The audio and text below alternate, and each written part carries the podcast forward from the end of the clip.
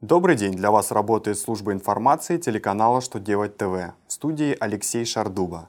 В этом выпуске вы узнаете Можно ли признать безнадежным долг индивидуального предпринимателя, прекратившего свою деятельность? Как власти облегчили бизнесу процесс получения государственных и муниципальных услуг? Когда начали действовать упрощенные правила регистрации недвижимости? Итак, о самом главном по порядку.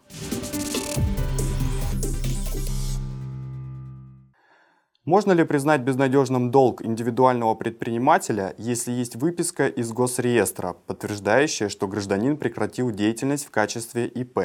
По мнению Минфина, такой документ не является достаточным основанием для признания его дебиторской задолженности безнадежной к взысканию. Финансовое ведомство разъяснило, что гражданин продолжает нести перед кредиторами имущественную ответственность по своим обязательствам даже после прекращения деятельности в качестве индивидуального предпринимателя.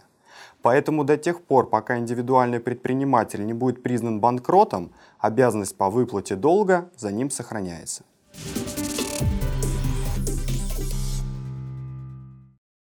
С 13 октября вступили в силу новые нормы, которые упрощают порядок регистрации недвижимости. В соответствии с ними, теперь кредитным и страховым организациям, а также нотариусам запрещено требовать предоставления сведений, содержащихся в едином государственном реестре прав на недвижимое имущество и сделок с ним, а также сведений, внесенных в государственный кадастр недвижимости. Всю информацию в электронной форме они могут получить самостоятельно по ТКС, интернету в течение трех рабочих дней со дня обращения гражданина или представителя юридического лица в Росреестре.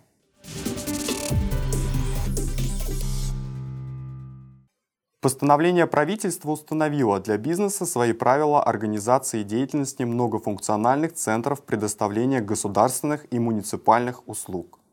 Нововведения должны улучшить качество услуг, их доступность для малого и среднего предпринимательства через МФЦ.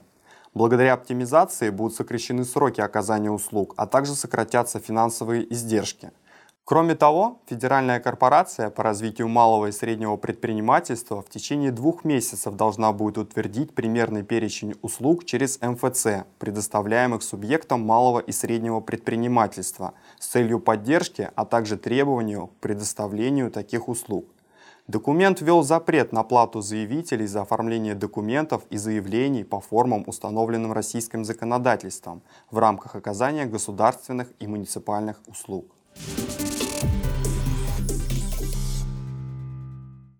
На этом у меня вся информация. Благодарю вас за внимание и до новых встреч.